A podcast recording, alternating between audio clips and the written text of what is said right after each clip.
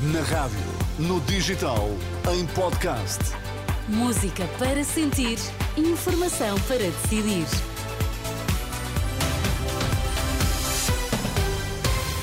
Notícias para ouvir agora na Renascença. Começamos pelos títulos em destaque nesta edição das duas.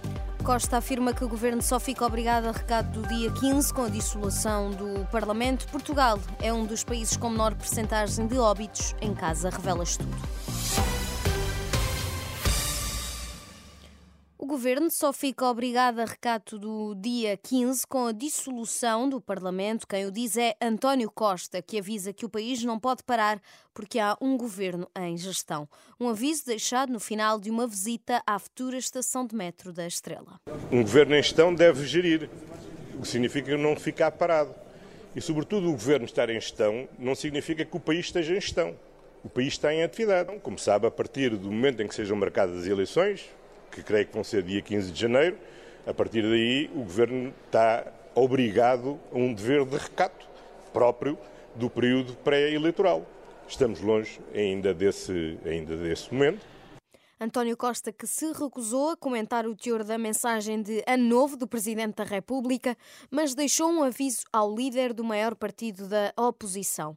A propósito do concurso para a linha de alta velocidade entre Lisboa e Porto, que tem de ser aberto até ao final do mês, caso contrário, Portugal pode perder o financiamento europeu. Numa resposta a Luís Montenegro, que disse que precisava de mais dados para saber se a decisão sobre o TGV tinha mesmo de ser tomada este mês, Costa reforçou a ideia: nenhum país pode desperdiçar um financiamento até 750 milhões de euros. Nós temos a oportunidade de obter um financiamento até 750 milhões de euros da União Europeia para esta linha, se tivermos o concurso aberto até à data limite para a apresentação das candidaturas, que é final de janeiro nenhum país, mesmo os países ricos, podem dar ao luxo de desperdiçar um financiamento de 750 milhões de euros para uma obra que é estruturante para o desenvolvimento do país. António Costa, à margem de uma visita às obras do metro de Lisboa, a linha circular que vai unir as estações do Rato ao Cais do Sodré, deve estar pronta no primeiro trimestre de 2025. Portugal é um dos países onde se morre menos em casa, de acordo com um novo estudo da Universidade de Coimbra divulgado hoje. O trabalho desenvolvido por investigadoras portuguesas tem dados de mais de 100 milhões de óbitos em 32 países e permite perceber o impacto que a pandemia teve no local onde as pessoas morreram. Os dados são ao todo relativos entre 2012 e 2021.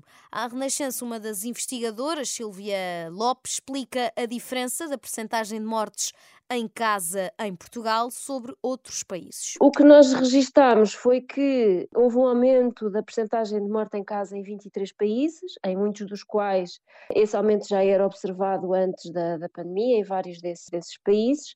Em Portugal, aquilo que se registou foi que Portugal está em contraciclo em relação à maioria dos países, quer porque se morre menos em casa do que em outros países, quer porque, ao contrário também do que foi observado em outros países, houve uma redução da percentagem de mortes em casa durante, durante a pandemia. Isto para o conjunto de todas as doenças. Declarações da investigadora Silvia Lopes à jornalista Anabela Góis. As vendas de carros em Portugal cresceram mais de 26% no ano passado em relação a 2022, um crescimento assinalável, mas ainda não alcançou os números pré-pandemia. Ainda assim, foram matriculados mais de 236 mil veículos, segundo avança a CAP, a Associação Automóvel de Portugal. No futebol, o Sporting anunciou o primeiro reforço no mercado de inverno. Rafael Pontelo, central brasileiro de 22 anos, vem colmatar uma vaga deixada por Diamond, que vai estar ausente em janeiro pela participação na Taça das Nações Africanas. O jogador alinhou até agora no Leixões e assinou o contrato até 2028 com uma cláusula de rescisão de 45 milhões de euros.